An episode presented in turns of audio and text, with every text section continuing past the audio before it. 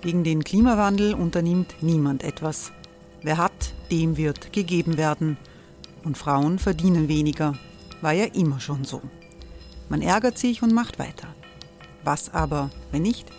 Wir haben eine Idee. Die Falter Arena macht die Bühne frei für Menschen und Projekte, die das Land verändern. Mein Name ist Eva Konzett. Ich leite das Politikressort im Falter. Und am Sonntag, den 26. Mai, veranstalten wir im Wiener Stadtsaal die nächste Falter Arena. Mit dabei unter anderem der ehemalige Politiker und Neosänger Matthias Strolz, Theresa Imre von Markter, Sonja Jöchtel von Love Politics oder Kari Ochsner von Ochsner Wärmepumpen. Machen statt jammern. Wir schauen uns an, wie das funktionieren kann. Kommen auch Sie vorbei. Alle Informationen und Tickets finden Sie unter falter.at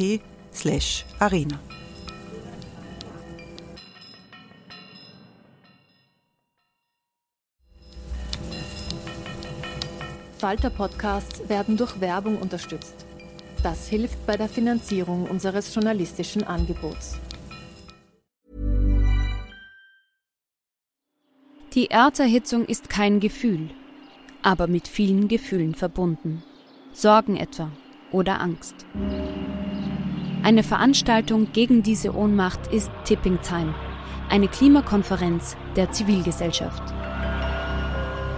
Von 9.5. bis 11.5. findet Tipping Time in Kooperation von Globe Art, Solektiv und Tangente St. Pölten statt und lädt ein zu Diskurs, Diskussionen und Workshops mit namhaften Vortragenden wie Nikolai Schulz und Friederike Otto. Weitere Informationen finden Sie auf www.tangentesanktpölten.at.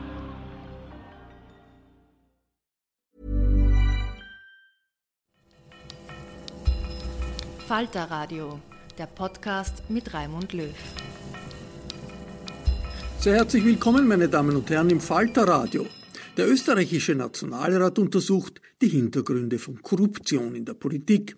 Seit Anfang des Monats tagt der sogenannte Ibiza-Untersuchungsausschuss.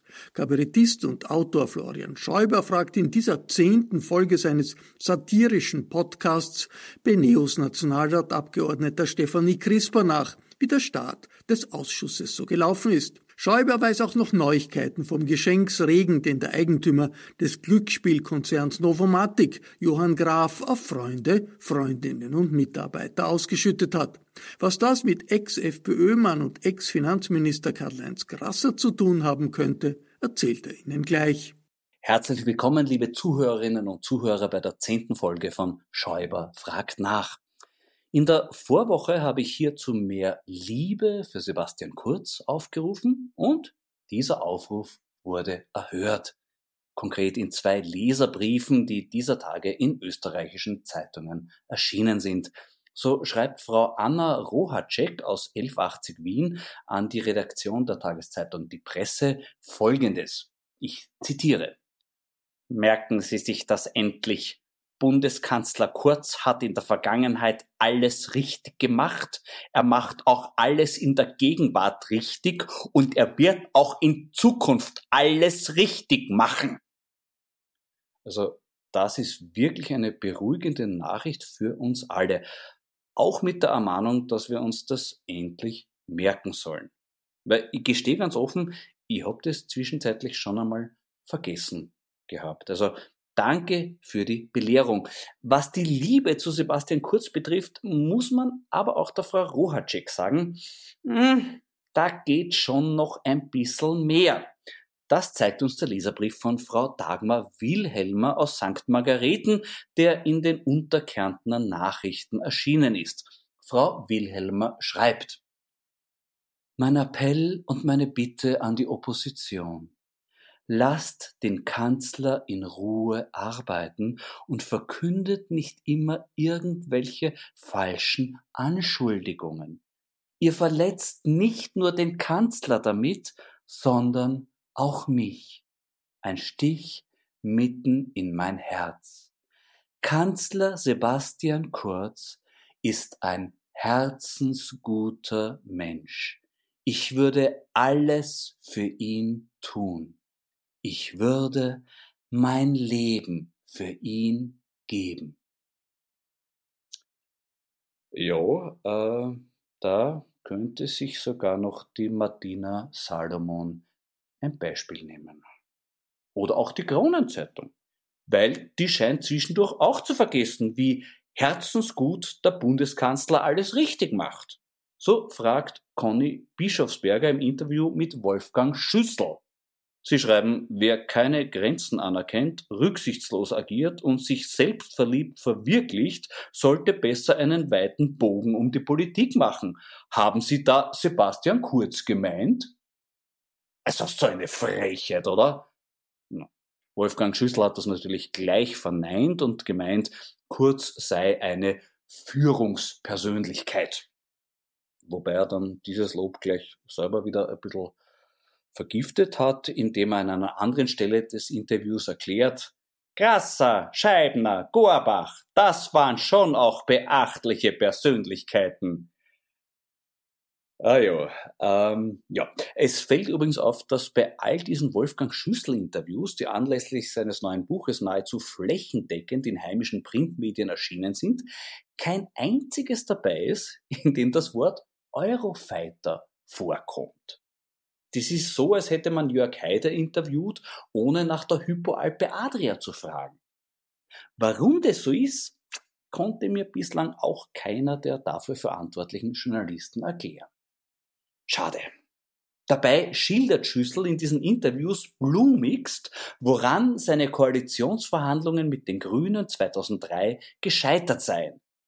Interessanterweise kann sich von den Grünen keiner daran erinnern, dass es so gewesen ist, wie Schüssel behauptet. Die Grünen sagen alle, es ist damals am Eurofighter gescheitert, weil da der Schüssel zu keinerlei Kompromiss bereit war. Wäre interessant gewesen, was Schüssel dazu zu sagen hätte. Leider wurde er nicht gefragt. Immerhin hat er selber dann eine Andeutung gemacht, indem er in einem Interview gemeint hat, der Prozess gegen Karl-Heinz Grasser sei ein Justizskandal. Wenn Sie jetzt sagen, Moment, äh, wie kommt er vom Eurofighter auf den Grasser? Dann muss ich antworten, die beiden haben offenbar noch viel mehr miteinander zu tun, als bislang vermutet. Am Beginn des Eurofighter-Skandals stand der über Nacht erfolgte Meinungsschwenk von Grasser bezüglich der von ihm zuvor vehement abgelehnten Anschaffung der Eurofighter.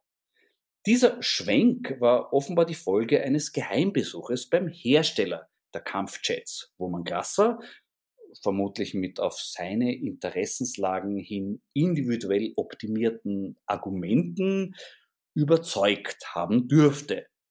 Und in diesem Zusammenhang machte unlängst Ashwin Sankolka auf der Rechercheplattform Dossier eine bemerkenswerte Entdeckung publik.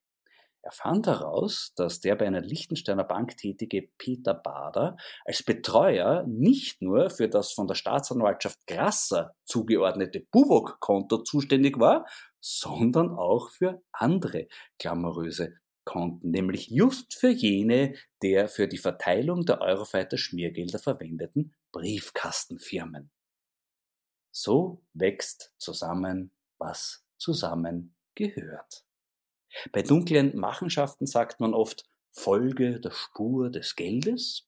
In Österreich lohnt es sich meistens neben der Spur des Geldes auch der oftmals parallelen Spur des Grassers zu folgen. Und vielleicht sagen Sie jetzt, na bravo, jetzt fehlt nur noch, dass diese Spur auch noch zur Novomatik führt.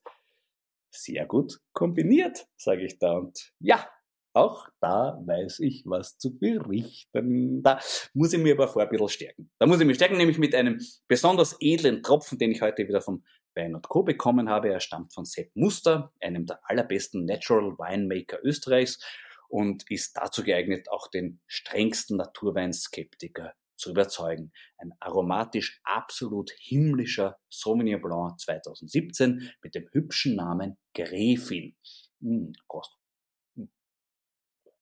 Herrlich, herrlich. Und da sind wir ja schon wieder beim Thema. Von der Gräfin zum Graf, nämlich zu Johann Graf, dem Besitzer des Automatenglücksspielkonzerns Novomatic. Bei dem wurde im Zuge einer Hausdurchsuchung eine Liste gefunden, auf der er penibel aufnotiert hat, an wen er in den vergangenen Jahren rund 30 Millionen Euro einfach so verschenkt hat. Da durfte ich Ihnen in den letzten Wochen schon ein paar besonders interessante Namen von Geschenkempfängern nennen und heute möchte ich das fortsetzen mit einem höchst bemerkenswerten Mann, nämlich dem ehemaligen Novomatic-Generaldirektor Franz Wohlfahrt. Der wurde gleich zweimal von Herrn Graf Reich beschenkt, das zweite Mal am 10.07.2018. Zu einem Zeitpunkt also, wo Wohlfahrt schon vier Jahre lang aus dem Konzern ausgeschieden war.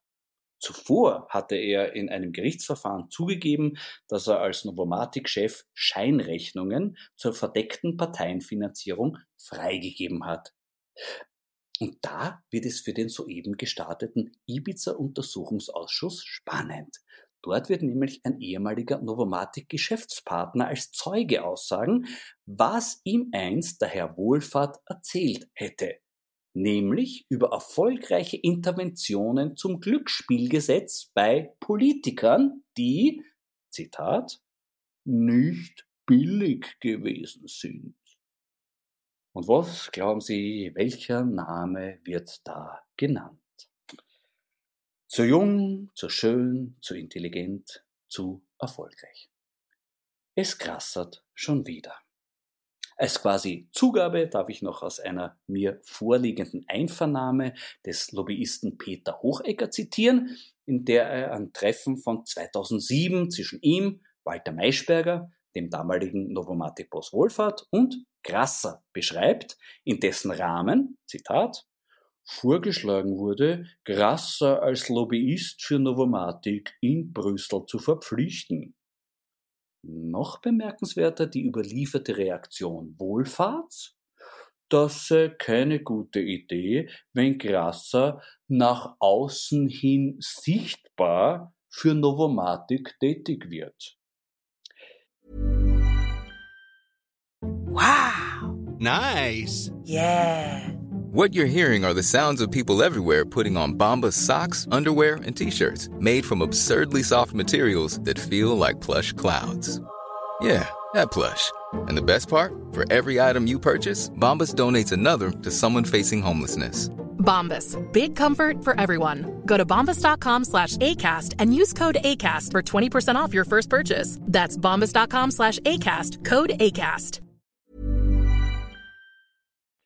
Wir können also nur darauf hoffen, dass in nächster Zeit mehr solcher Tätigkeiten nach außen hin sichtbar werden. Und genau dafür ist ja auch dieser parlamentarische Untersuchungsausschuss da. Am Donnerstag hat er begonnen, heute ist Samstag und mein heutiger Gesprächspartner sitzt im Ausschuss und drinnen und kann mir davon berichten. Es ist die Abgeordnete der NEOS, Stefanie Crisper. Hallo, liebe Steffi. Hallo Florian. Äh, wie läuft es im U-Ausschuss bisher? Was ist bisher passiert aus deiner Sicht? Es ist jetzt schon sehr viel passiert. Ähm, für uns war klar, dass wir am Anfang die Hauptakteure äh, des Videos laden wollen, äh, Strache und Gudenus. Auch wenn es schwierig ist natürlich, weil sie am meisten mit Strafverfahren gesegnet sind ähm, zu mehreren Themenkomplexen. Äh, am nächsten Tag hatten wir dann mehr Erfolg, würde ich sagen, ähm, bei der Frage Video etc., bei der Befragung von Innenminister Nehammer und Justizministerin Sadic.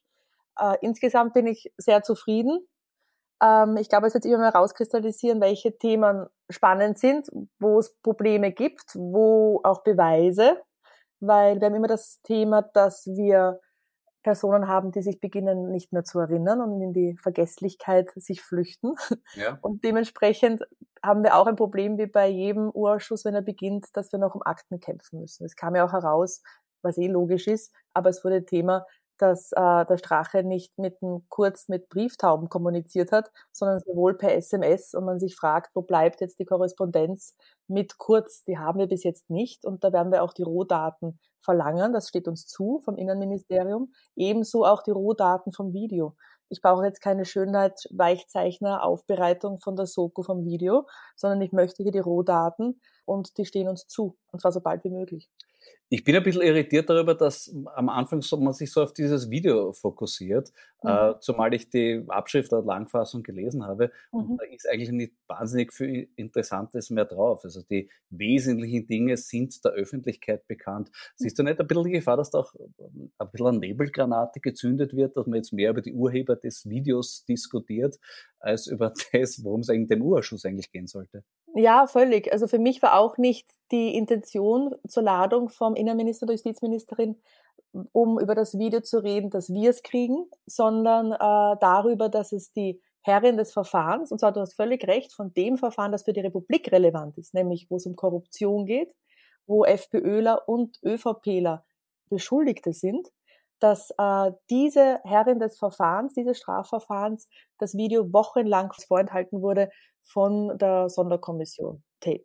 Und das ist eigentlich unser Hauptpunkt und dem bin ich auch am meisten nachgegangen und habe dem Innenminister Nehammer mit Geschäftsordnungsdebatten etc. nach einer halben Stunde aus der Nase ziehen können, dass er zum Beispiel der Frau Justizministerin, obwohl er sie getroffen hat, nachdem er von der Sicherstellung des Videos erfahren hat, nichts davon gesagt hat. Also hier ist ein fast schon eine Behinderung der Justiz, was das Strafverfahren, das für Österreich wichtig ist, betrifft, von einem ÖVP-Minister und im Strafverfahren sind auch ÖVP-Akteure Beschuldigte. Und das ist natürlich eine unfassbare Optik. Ja, es läuft ja auch ganz offensichtlich ein Krieg zwischen der Korruptionsstaatsanwaltschaft und dem Innenministerium. Vor allem seitens des Innenministeriums wird da einfach die Arbeit behindert. Wird das auch die Arbeit eures Urausschusses erschweren? Naja, ähm, ich glaube nicht, weil wir werden im Urausschuss uns auch den Ermittlungen und wie die vorgenommen wurden widmen, weil das ein großer Punkt ist. Mhm. Wir wollen ja als Neos, dass in diesem Land alle äh, gleich behandelt werden vor dem Richter und auch vor dem Staatsanwalt und dass nicht Personen, die der Politik nahestehen, und zwar den Machthabern gerade in der Politik, anders behandelt werden, nämlich besser als andere normale Bürger und der durchschnittliche Händeldieb. Äh, und der Fragestellung werden wir uns widmen. Ähm, wir werden um liegliche Dokumente kämpfen von Seiten des Innenministeriums, dass wir sie erhalten. Also wir haben da jetzt eher Aufklärungsbedarf, was die innenministeriellen Handlungen betrifft und die Handlungen der Soko-Tape. Weil die waren ja schon vorher im Fokus. Stichwort Befangenheit, wer wertet die Handys aus, etc. Na, es gibt auch diesen wirklich sensationellen Skandal des Polizisten, des Herrn Nico Reit, der ja, ja Ermittler im Ibiza-Skandal war und Fan-SMS an den HC Strache verschickt hat währenddessen.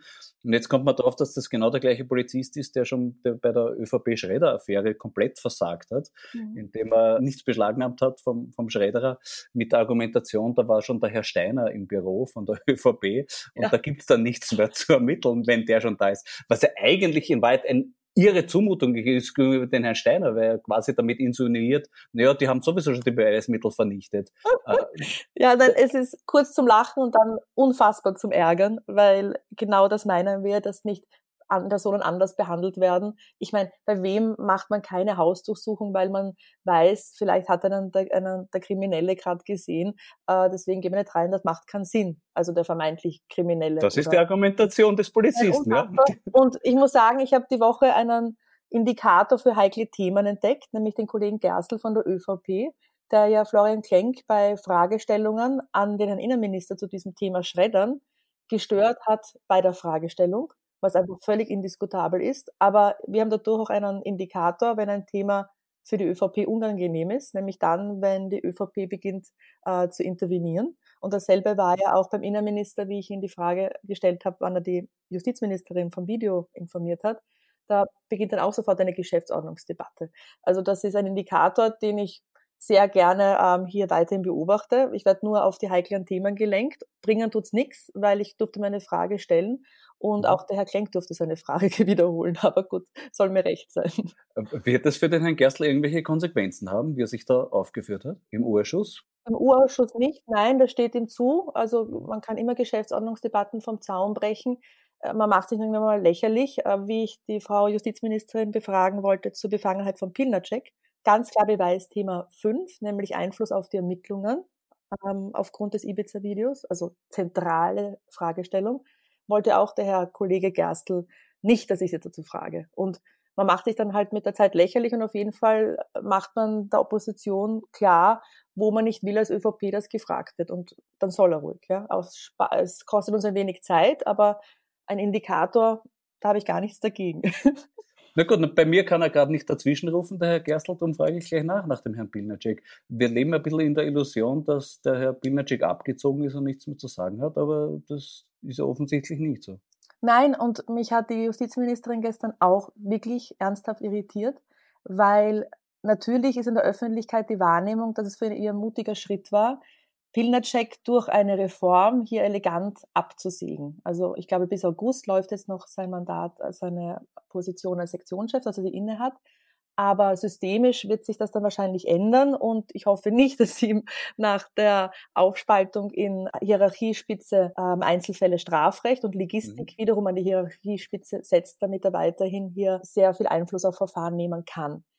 Tatsache ist, dass er noch immer die Fachaufsicht hat über die Strafverfahren und auch über das Kasach-Verfahren. Und es war schon für mich völlig indiskutabel, dass sie ihm nicht sofort diese Fachaufsicht entzogen hat, wie Reul und Rotensteiner bei ihm interveniert haben. Genau. Und wir wissen, dass es Befangenheitsgründe und Sorgen gibt der WKSDA, die sie auch irgendwann mal geschafft hat, obwohl die Oberstaatsanwaltschaft das unterbinden wollte. Da gab es einen Streit zwischen den beiden, ob die WKSDA der Justizministerin das sagen darf überhaupt, äh, geschafft hat, das der Justizministerin zu sagen, sie darüber zu informieren. Und sie hat gestern behauptet, weil sie nur damit argumentiert hat, naja, eine SMS zwischen Pilnacek und Thomas Schmidt in Du-Form, sehr freundschaftlich, darf ich ausführen, ähm, ist ja kein Grund, seine Befangenheit anzunehmen. Ich habe nur beginnen können zu sagen, es gibt noch mehr Gründe, weil dieser Bericht der WKSDA sehr lang ist ja. und ich noch viel mehr Gründe finden und ich bin mir sicher, dass über mehr Gründe auch Bescheid weiß. Und demnach ist es für mich nicht verständlich, aber auch schon seit dem Treffen mit Paul und Rotensteiner, seitdem aber insbesondere jetzt, warum sie ihn weiterhin äh, nicht von der Fachaufsicht abzieht. Und nächste Woche kommt einer der ermittelten Staatsanwälte, der, der diesen äh, Bericht verfasst hat. Und da werde ich ihn natürlich dazu befragen, ähm, und vielleicht machen es auch die Kollegen, zu den Befangenheitsgründen von Pilnacek und wie viele davon der Ministerin eigentlich schon bekannt waren. Weil ich denke, sie hat einfach gemerkt, es ist ein Strudel, äh, in den Pilnacek langsam zurecht reingezogen wird. Und entweder geht sie mit oder nicht. Aber das entbindet sie nicht der Verpflichtung, meiner Meinung nach, ihn sofort von der Fachaufsicht zum Kasach-Verfahren abzuziehen. Na gut, die Affäre um den Herrn Schmidt ist ja gerade erst am Anfang äh, der, der, Ermittlungen zum Thema Drogenmissbrauch. Äh, und da sind eben SMS aufgetaucht mit dem Herrn Bilnacek. Das heißt, ja, aber er ist ja auch Beschuldigter im Kasach-Verfahren. Eben. Und da müsste ja. es doch eigentlich selbstverständlich sein, dass hier sofort ja. was passiert. Also ja. ich kann mir nicht vorstellen, dass der Bilnacek da länger zu halten ist. Ja, nein. Und ich verstehe es nicht. Und das werden wir intensiv ab Dienstag, nächster Urausschuss-Tag, diskutieren, weil das für mich nicht so geht. Ja. Äh, ein ganz grundsätzliches Problem. Es geht ja in diesem Urschuss in erster Linie darum, um die äh, Parteienfinanzierung, verdeckte Parteienfinanzierung, vor allem durch Scheinvereine etc. Äh, die Neos und die Grünen könnten eigentlich relativ entspannt sein, weil die sind davon nicht betroffen. Es geht um ÖVP, SPÖ und FPÖ. Wie siehst du das in dieser Situation, die Grünen, die ja doch mit der ÖVP in einer Koalition sind? Werden sie sich trotzdem trauen, äh, hier das auch zuzulassen, dass es hier in diesem Urschuss auch für Ihren Koalitionspartner sehr unangenehm werden könnte. Naja, was ich bemerkt habe in den letzten zwei Tagen, dass wir eigentlich, weil uns das leid ist, dass hier medial bis jetzt Strache primär im Fokus stand, das Bild schon so weiten wollen, wie es unserem Aktenwissen nach, aber auch unserer, unserer Logik nach ja. fairer ist, nämlich dass die ÖVP natürlich da völlig auch jeweils in vielen Themen drin hängt. Äh, mein Kollege Kreiner sagt so schön immer Tango Corrupti, jegliche Gesetzesänderung, die man aufgrund von unredlichen Interventionen oder aufgrund von Spenden äh, vorgenommen hat, ging ja nur in einer Regierung zu zweit. Da musste die ÖVP genauso mit. Ein Beispiel war der PRICRAF, also der Fonds für die Privatspitäler, der aufgestockt wurde. Das kann der Strache nicht allein, nur weil ihm der Gruppe Müller was spendet. Ja, da musste die ÖVP mit und war ja auch eingebunden in die E-Mail-Korrespondenz ähm, wo es hieß, dass Blümel äh, Bescheid weiß, ähm, sinngemäß.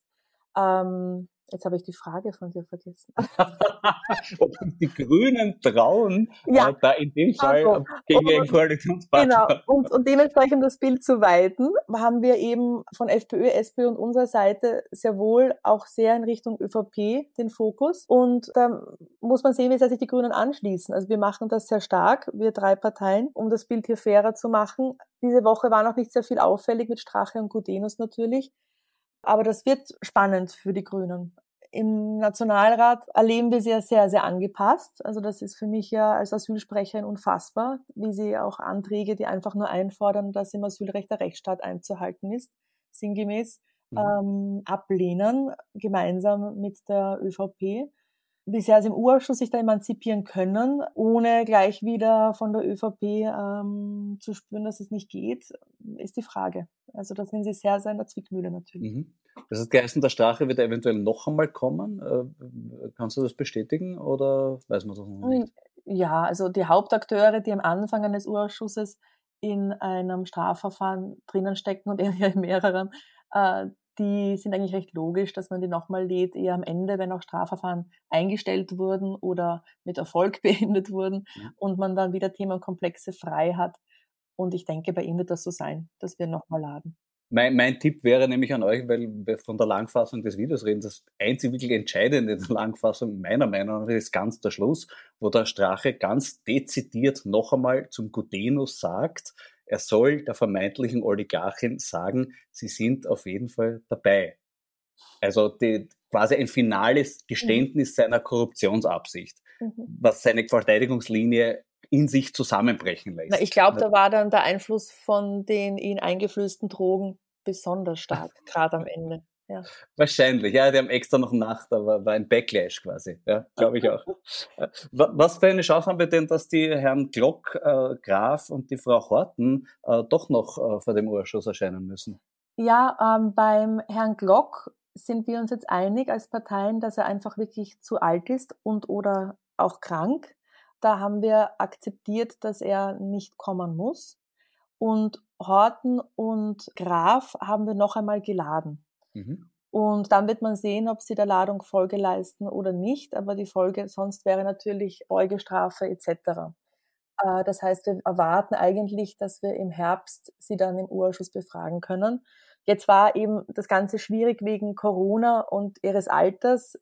Da wollten wir auch jetzt nicht, wenn wir Atteste haben von Ärzten, die sagen, aufgrund dessen geht nicht, dass sie kommen, die müssen wir respektieren. Da war, da war es für Infight zu kurzfristig auch alles, aber für den Herbst sind sie wieder geplant. Also bei der Verhorten, glaube ich, könnte ja flott gehen. Die sollte einfach nur erklären, warum sie ihre Parteispenden an die ÖVP immer so gestückelt hat, damit man es nirgends melden muss.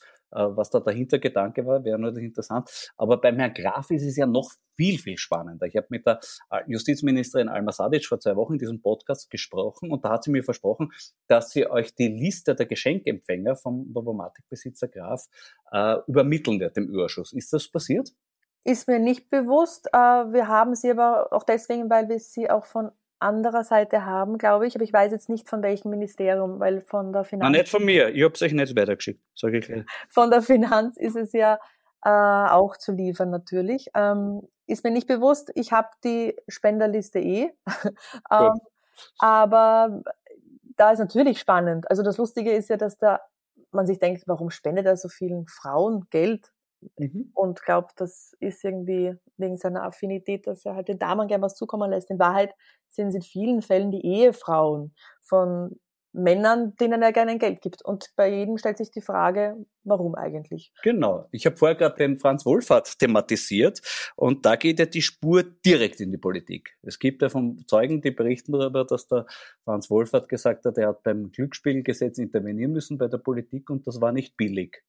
Und dann fällt auch konkret der Name des damaligen Finanzministers Karl-Heinz Grasser. Mhm. Äh, wird das auch noch ein Thema werden im Urschuss? Natürlich wird das ein großes Thema werden. Wir sind leider zeitlich begrenzt. Also ich träume ja eigentlich auch von einem Untersuchungsausschuss Novomatik, der viele Jahre zurückgeht. Wir kennen den Masterplan mittlerweile, ja. Masterplan Novomatik, wo klar aufgezeigt wird in grauslichster Form, wie man auf Gesetzgebung etc. Einfluss nehmen will und wer da genau die Personen sind, die gerade relevant sind, um hier die gewünschten Änderungen herbeizuführen. Und wenn man sich anschaut, was dann im Strafverfahren etc. gegen die Novomatik passiert ist, dann hat man das Gefühl, dass da sehr viel leider wirklich umgesetzt wurde, aber schon viele Jahre lang. Und das Ergebnis sind Gesetze, die auch in vielen kleinen Teilbereichen sehr dem Glücksspiel entgegenkommen, wo man sich ansehen muss, warum kam es zu diesen. Und natürlich wird das ein großes Thema ab dem Herbst. Also mir wäre das sehr wichtig. Ich glaube, der SPÖ auch, äh, wie hier auch die letzten zwei Jahre versucht wurde oder erfolgreich ähm, Einfluss genommen wurde. Ist es sehr ungerecht, wenn ich in diesem Zusammenhang wieder an den Herrn Bilnacek denke? Nein, das glaube ich nicht, weil natürlich es in den letzten Jahren noch viele Strafverfahren gab rund um Novomatic. Und äh, ich habe viele Anfragen dazu gestellt und ich muss sagen, wie die Strafverfahren gelaufen sind, ist teilweise sehr verstörend, wo man sich fragt, warum Personen, die Beweise vorlegen wollen für Falschaussagen bei Strafverfahren, nicht zugelassen werden, also nicht, nicht einvernommen werden obwohl mir das Justizminister Moser zugesagt hat. Ich spreche von Peter Barthold, der hier noch immer nicht einvernommen wurde. Und viele andere Dinge, also wie lange auch Verfahren dauern, aufgrund dieser Berichtspflicht, die wir auch sehr kritisch sehen, generell bei glamourösen Fällen, nur nicht beim einfachen Bürger. Ja. Äh, also hier waren ganz, ganz dubiose Entwicklungen in den letzten Jahren und die wollen wir auch klar nachzeichnen und auch bekannt machen. Das ist natürlich komplex, aber ähm, uns sehr wichtig, dieses Thema anzugehen.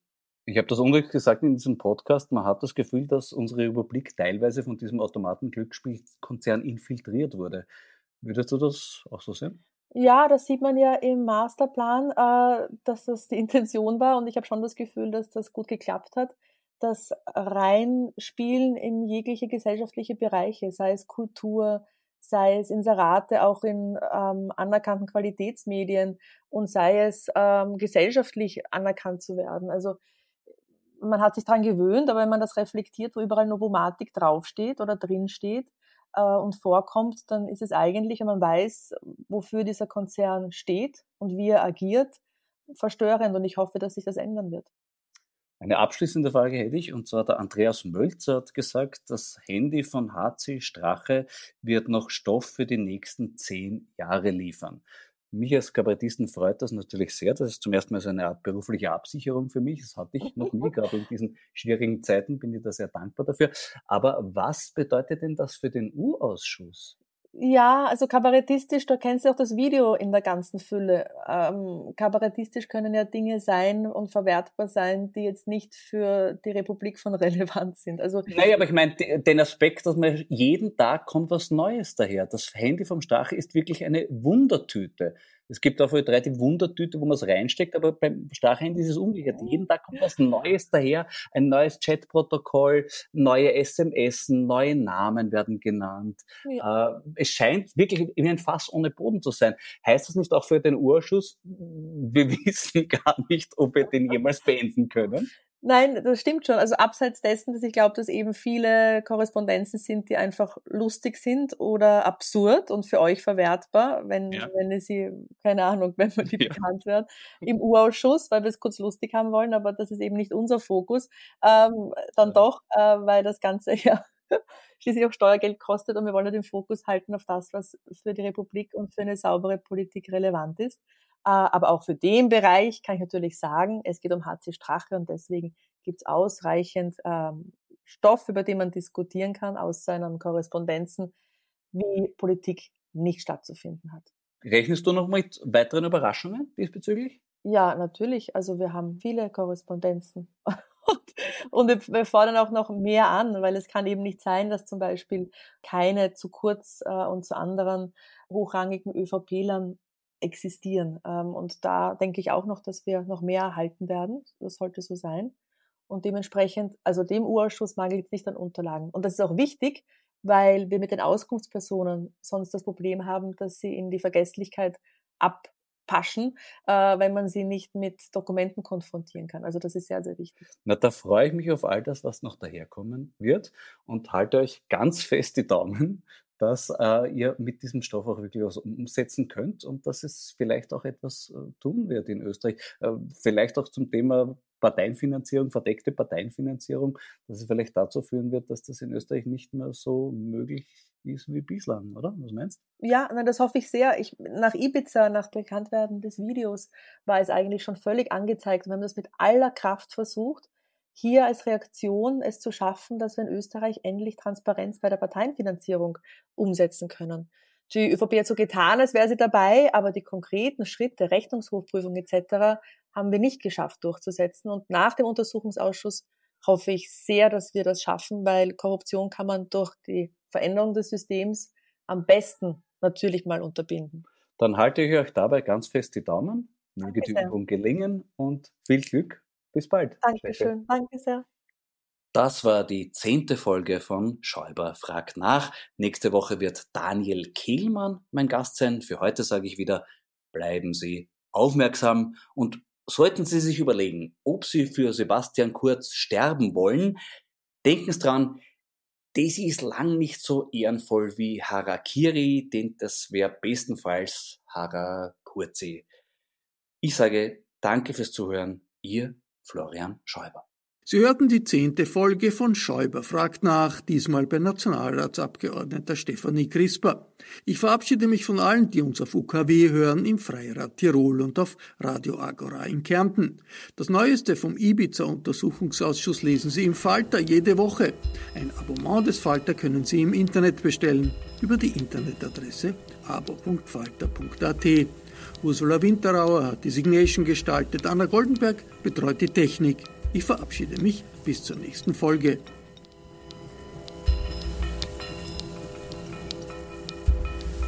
Sie hörten das Falterradio, den Podcast mit Raimund Löw.